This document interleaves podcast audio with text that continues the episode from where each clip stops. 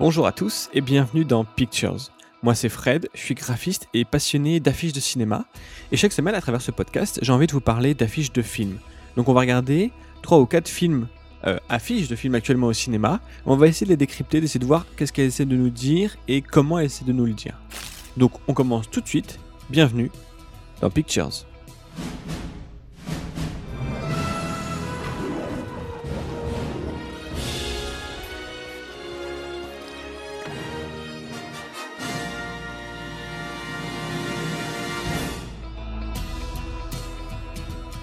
Et cette semaine, je vais commencer par vous parler d'Aquaman. Donc, après la Justice League, après Wonder Woman, le nouveau super-héros DC arrive. Donc, Aquaman, Arthur Curry, donc le héros euh, qui contrôle les poissons et donc roi d'Atlante, s'affiche. Dans une affiche que je trouve malheureusement triste et sans, euh, sans l'ampleur héroïque que pourrait avoir ce genre de film, selon moi. Euh, on a donc les deux personnages de côté euh, qui se tiennent un petit peu comme, euh, donc, bah, comme les, les, rois et la reine. D'ailleurs, la, première phrase du, de l'affiche dit plus qu'un roi, un héros. Ils sont dans l'eau, se tiennent incroyablement droit dans l'eau, alors qu'ils sont mis l'eau jusqu'à mi-taille. Mais bon, c'est des Atlantes, ils savent parfaitement bien nager, etc. Bon, pourquoi pas. Au niveau de. qu'on a le logo, etc., qu'on distingue pas trop du coup, parce qu'il est. Il est donc il y a Aquaman et par-dessus son petit logo qui est une sorte de. Comment expliquer De goutte inversée, je sais pas, de, chevron. Euh, et qu'on ne distingue pas trop du coup parce qu'il est en couleur un peu métallique. Avec un mélange de jaune et de bleu, mais qui. Voilà, il, a son, trident dans les mains. Ils ont leur couronne, etc. Donc très royal. Il a l'habit classique des comics, donc le jaune et les verts. Euh, mais. Euh, voilà, je vois pas une affiche de super-héros, je vois pas une affiche d'un film épique là-dessus. On dirait une affiche personnage, mais euh, voilà, je trouve que malheureusement, je pense que le film veut aller plus loin que ça, et là, c'est euh, un peu loupé, voilà, je trouve. L'affiche est euh, inintéressante.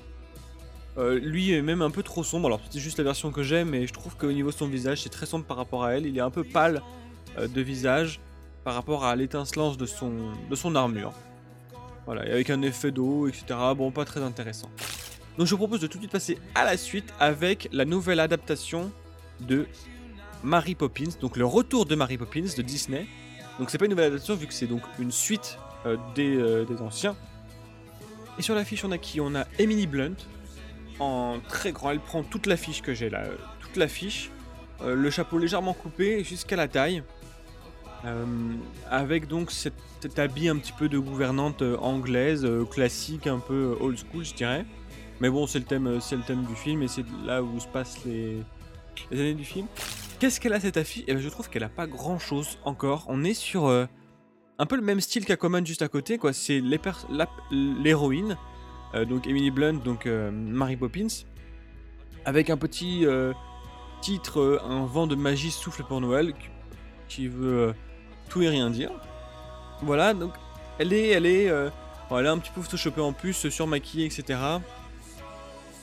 Et cette affiche, elle ne dit rien. À part derrière, on a un petit peu des images de Londres. Dans un ton un peu rosé. Voilà. Là, l'affiche nous joue vraiment. Euh, Qu'est-ce qu'ils ont voulu mettre à côté En Disney est assez gros. Presque aussi gros que le titre en lui-même. Le retour de Mary Poppins. La typo, pareil. Et pas très cherché. C'est classique. C'est. C'est un peu trop Disney, justement. Trop euh, propre. On est concentré sur le personnage. Il n'y a pas besoin de raconter, tout le monde est censé savoir apparemment qui est Mary Poppins.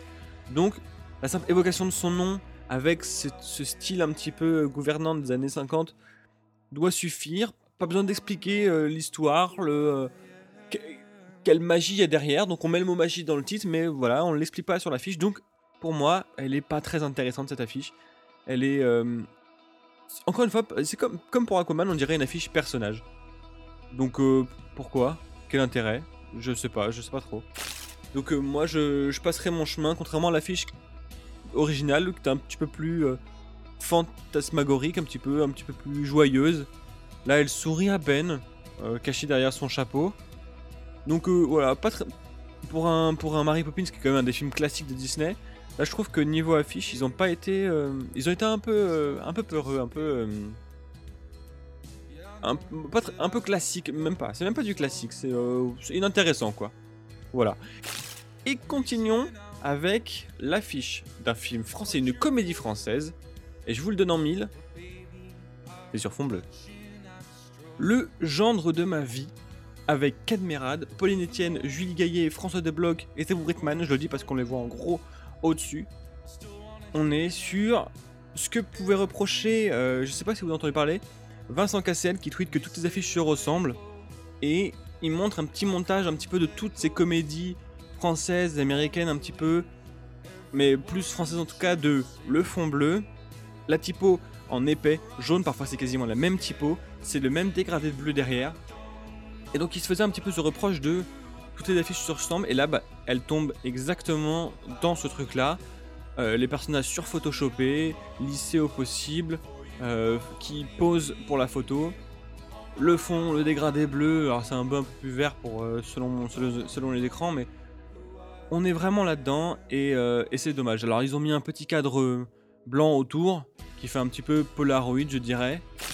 Et d'où ça vient en fait Ça vient principalement du film Bienvenue chez les Ch'tis, donc un des plus gros succès français, qui avait comme affiche un fond bleu, donc c'était le ciel simplement, et la typo en jaune. Et en fait, depuis ce truc-là, les gens se sont euh, ont associé, en tout cas les publicitaires et les communicants des boîtes ont associé ce truc-là avec l'humour et ont fait associer ces, codes avec l'humour. Donc ça a été un peu créé de toutes pièces en fait finalement parce que bon, euh, les autres films avant n'étaient pas ça et même euh, on n'a pas forcément besoin de ça avant.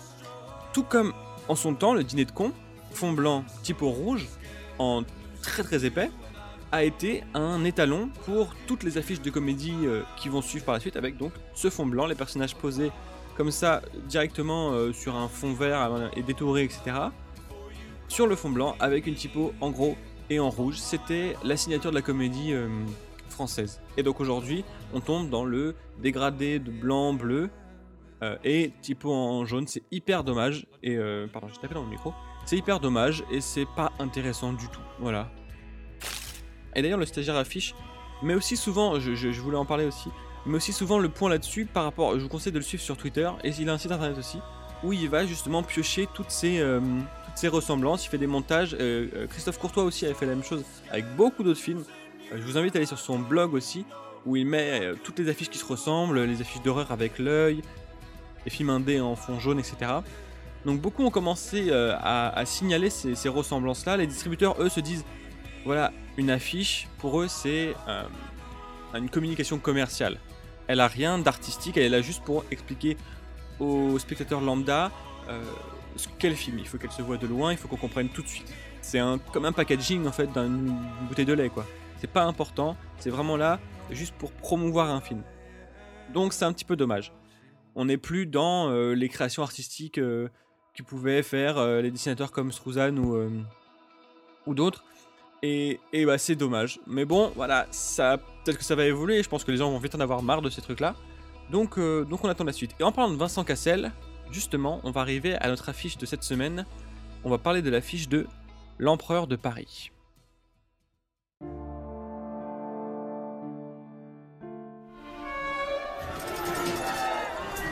C'est qui lui?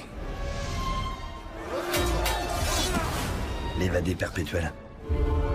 Vidocq, monsieur. On vous accuse d'un meurtre. Cette fois, c'est la guillotine. Moi, je vous dis, je n'ai rien fait. Je connais les coupables. Libérez-moi, je vous les ramène. Pour lutter contre des hommes comme ça, vous devez connaître leur manière, leurs habitudes, leur monde. J'ai oublié que vous étiez l'un d'eux. Non, je ne suis pas l'un d'eux. Vous avez besoin de résultats, je peux vous les fournir.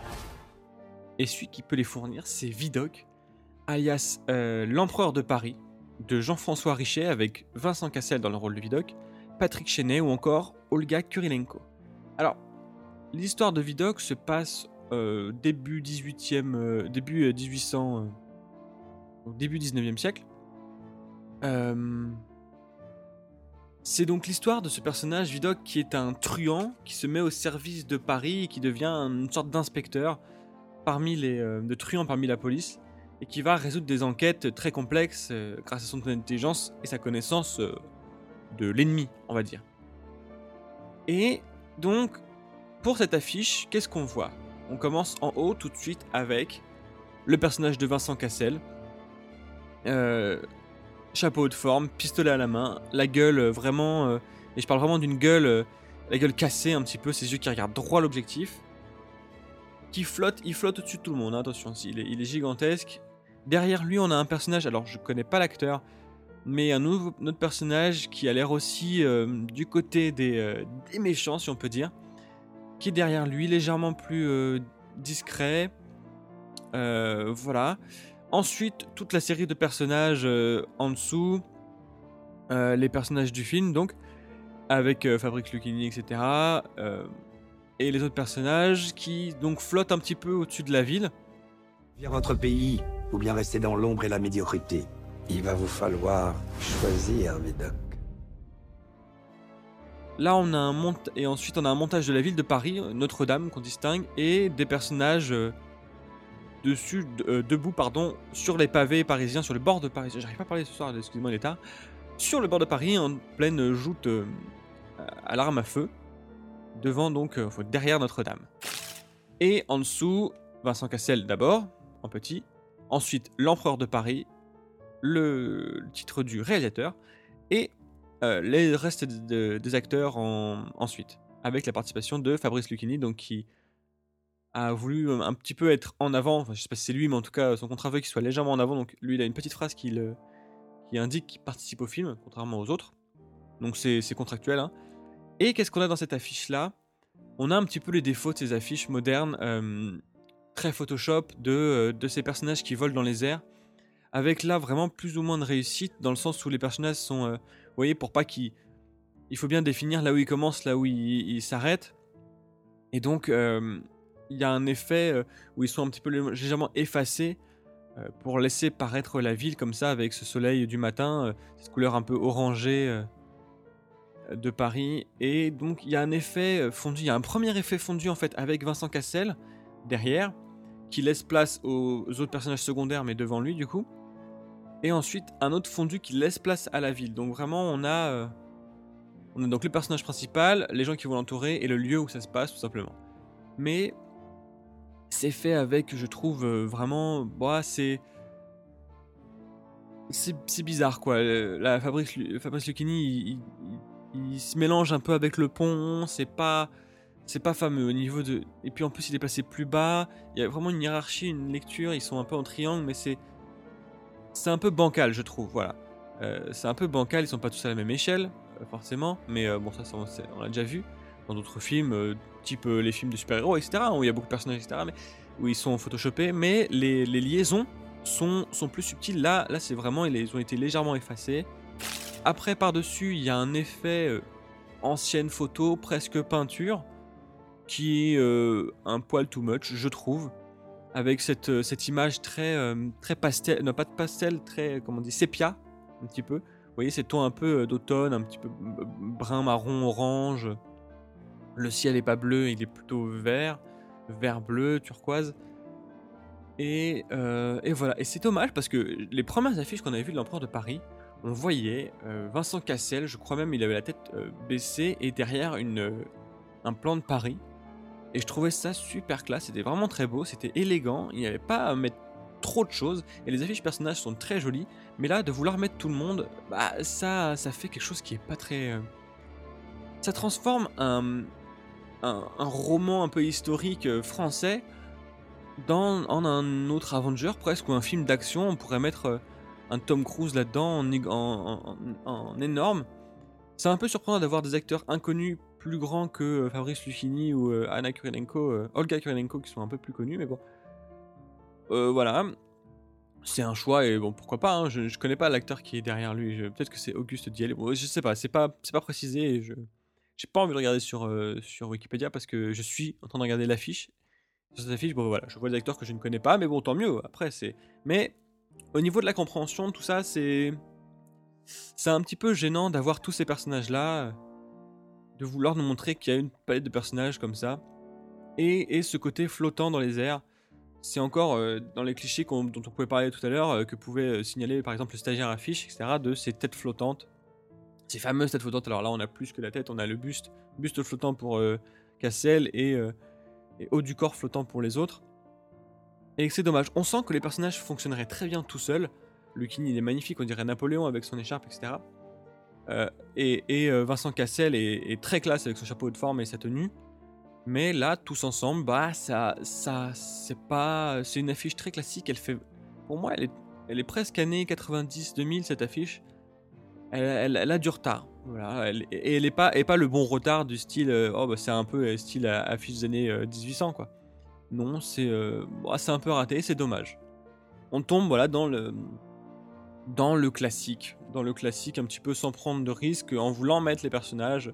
Est-ce que c'est contractuel? Bon bah voilà, je ne sais pas, euh, c'est difficile à savoir euh, de mon point de vue là, mais bon. Voilà tout ce qu'il y avait à dire sur donc l'affiche de l'empereur de Paris, euh, l'histoire de Vidocq, qui est pourtant bien soigné toute son histoire. Ils ont refait des rues de Paris complètes, etc. Les costumes, ils sont vraiment très classe. Il y a une ambiance. Après, c'est vrai qu'il y a beaucoup d'action dans le film. Euh, en tout cas, dans la bande-annonce, on voit des coups de feu partout, ça explose de partout. Là, bon, c'est vrai que sur une affiche avec le personnage tout seul, on sentirait pas forcément cette action. Là, il a le, pistolet encore fumant. Euh, il est blessé au visage. En bas de l'affiche, on a deux personnes en train de faire un duel euh, euh, au pistolet. Donc, euh, donc voilà, il faut aussi montrer cette action-là. Je pense que ça a été important pour le film, pour pas qu'on croie que c'est juste un, un, roman historique un petit peu pompeux et, et inintéressant. Voilà, voilà tout ce que j'avais à dire sur l'empereur de Paris. Et c'est la fin du podcast pour cette semaine. Il y aura probablement pas d'épisode la semaine prochaine, mais je vais essayer de faire durant les, les fêtes un épisode spécial. Si j'ai le temps, si je peux, si j'arrive à trouver le temps de, faire ce que je veux. En attendant, je vous souhaite tous de, de, de passer pardon, un excellent Noël et de bonnes fêtes de fin d'année. Et on se revoit peut-être l'année prochaine ou un petit peu avant. À part ça, pour me retrouver, je suis sur Twitter, at podcastpictures, où vous avez toutes les affiches qui viennent de sortir, je les mets quasiment directement. Je vais essayer de continuer d'être actif pendant les vacances, je vais essayer de rester un petit peu connecté. Les nouvelles du podcast, et, euh, voilà, quelques news euh, qui resteront toujours sur le cinéma, ou en tout cas sur l'affiche de film. Sinon, pour m'écouter, donc toujours iTunes, si vous voulez mettre 5, 5 étoiles, euh, c'est Noël, je vous rappelle, hein, quand même. Ocha aussi, pour écouter directement depuis, euh, depuis les, hum, internet. Et sinon, moi j'utilise Podcast Pictures, vous tapez. Euh, j'utilise Podcast Addict, pardon. Vous tapez euh, Pictures Podcast, c'est plus facile de retrouver comme ça. Vous téléchargez et ça télécharge automatiquement chaque mois. Voilà. Donc euh, on se retrouve bientôt. En attendant, n'oubliez pas d'aller voir les films, ou au moins les affiches.